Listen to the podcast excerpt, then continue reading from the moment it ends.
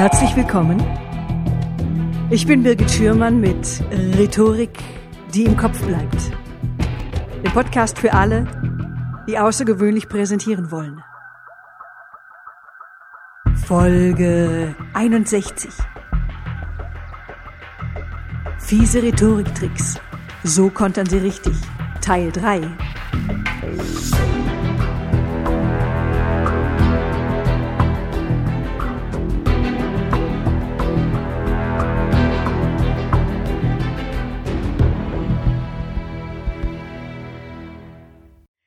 Hallo, liebe Hörerinnen, liebe Hörer.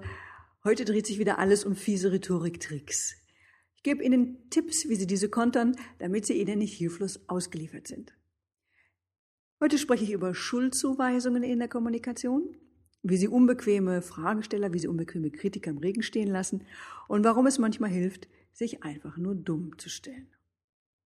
Bevor es losgeht, möchte ich Ihnen noch einen Podcast empfehlen, und zwar den Podcast vom MDR Sachsen Dienstags direkt.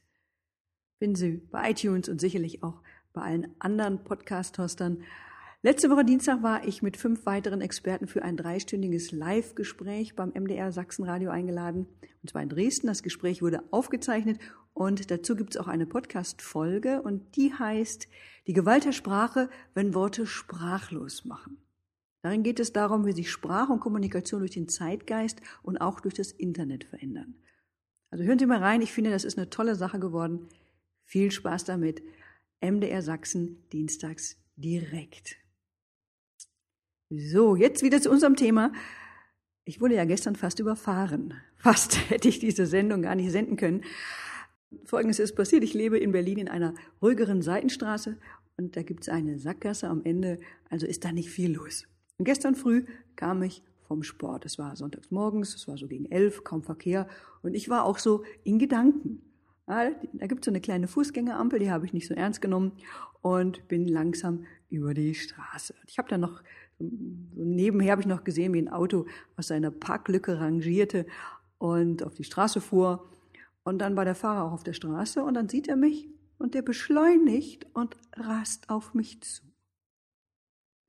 konnte gerade noch zur Seite springen und, äh, und der Fahrer des Wagens, da war ein Nummernschild ähm, aus dem Berliner Umland, schreit aus dem offenen Fenster, du.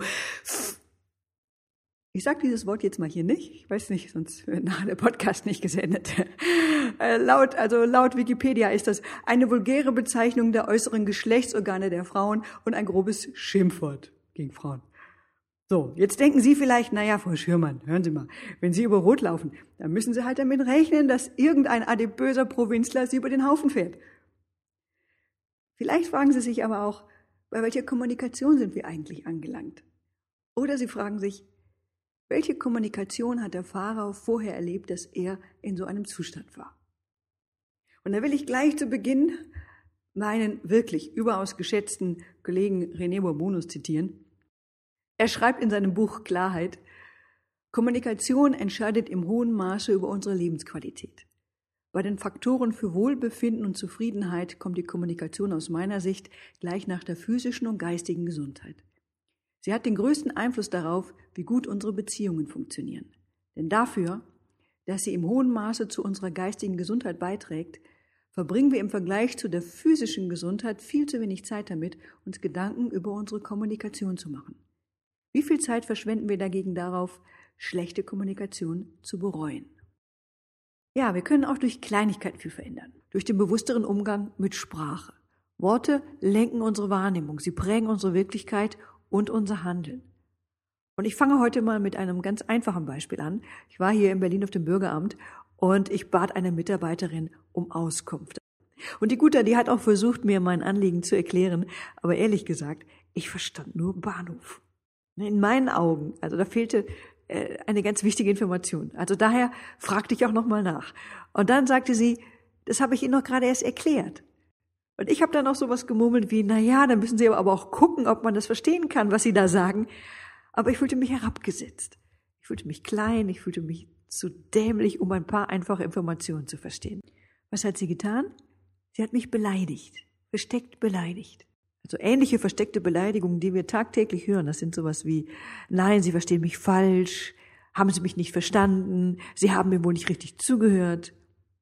Mir persönlich ist es immer sehr, sehr wichtig, dass ich die Teilnehmer meiner Seminare vor sowas bewahre.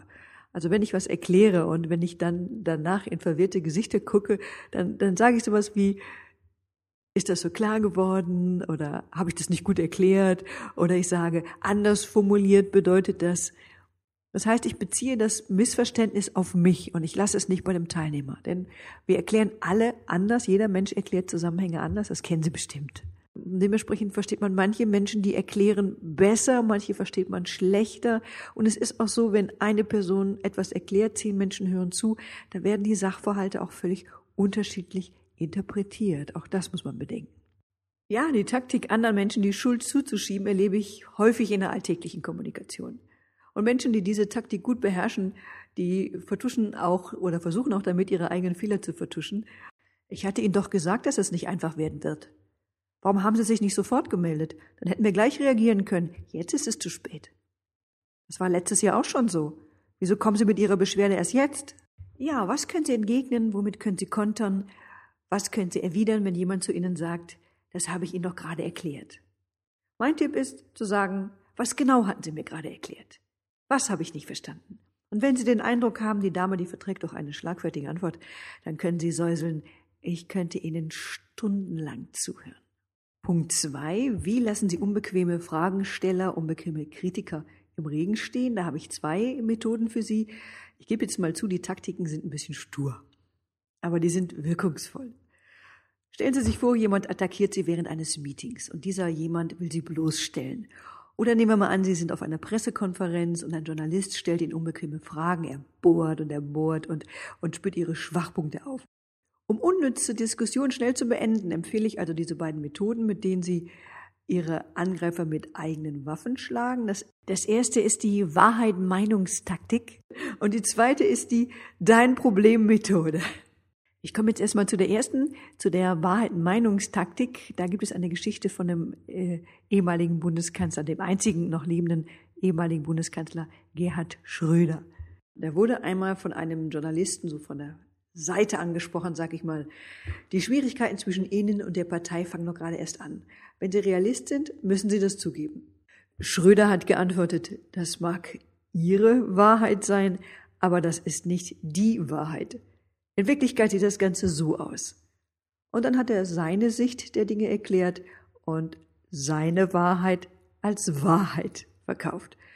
Und dabei hat er sich nicht unterbrechen lassen und wandte sich dann am Ende direkt einem anderen Journalisten zu. Gerhard Schröder signalisierte damit, Sie stehen mit Ihrer Meinung, Sie stehen mit Ihrer Wahrheit alleine da und ich durchschaue das. So, also sollte jemand in einem Meeting beispielsweise zu Ihnen sagen, Sie haben doch keinen Überblick oder das haben wir doch schon immer so gemacht, das hat super funktioniert, ich weiß gar nicht, was Sie wollen, dann können Sie kontern mit, das sehen Sie so. Das ist Ihre Meinung. Aber die Realität, die sieht ganz anders aus. Sie können auch sagen, das mag ja Ihr subjektiver Standpunkt sein, aber die Sachlage spricht eine ganz andere Sprache. Das sind universelle Antworten, die in ganz vielen Situationen passen. Und so ebenso passend ist auch die Dein Problem-Methode. Beispielsweise, es kommt jemand und sagt zu Ihnen, Sie halten sich wohl für einen Überflieger. Da können Sie antworten mit, Ah, Sie finden, dass ich mich für einen Überflieger halte. Ich fürchte, das ist Ihr Problem. Und je nach Kontext, da müssen Sie ein bisschen gucken, da wirkt diese Methode nicht unbedingt sympathiefördernd. Also manchmal braucht es da ein Lächeln, dann haben Sie einerseits die Attacke an sich vorbeigelenkt und halten aber auch andererseits die Beziehung aufrecht. Und drittens möchte ich Ihnen noch eine Methode vorstellen, die ich persönlich gerne mag, die ich gerne nutze, weil sie so einfach ist. Weil einerseits hält man damit die Beziehung zu der Person aufrecht, ermöglicht ihr, ihr Gesicht zu wahren und andererseits nehmen sie auch aus der Manipulation den Druck raus. Und zwar ist das die sich dummstellen Methode.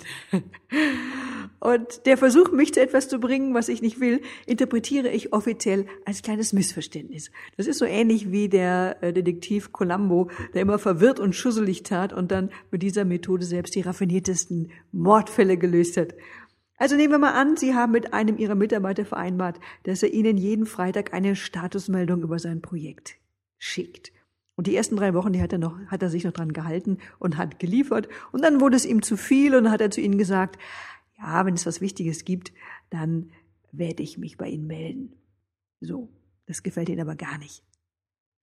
Und dann sagen sie zu ihm, vielleicht habe ich da was missverstanden? Wir hatten doch für jeden Freitag einen Bericht vereinbart, oder? Sie hatten mir doch schon drei Berichte geschickt. Äh, habe ich das denn noch richtig im Kopf? Die sich dummstellen Methode können Sie gut anwenden, wenn jemand Vereinbarungen nicht einhalten will.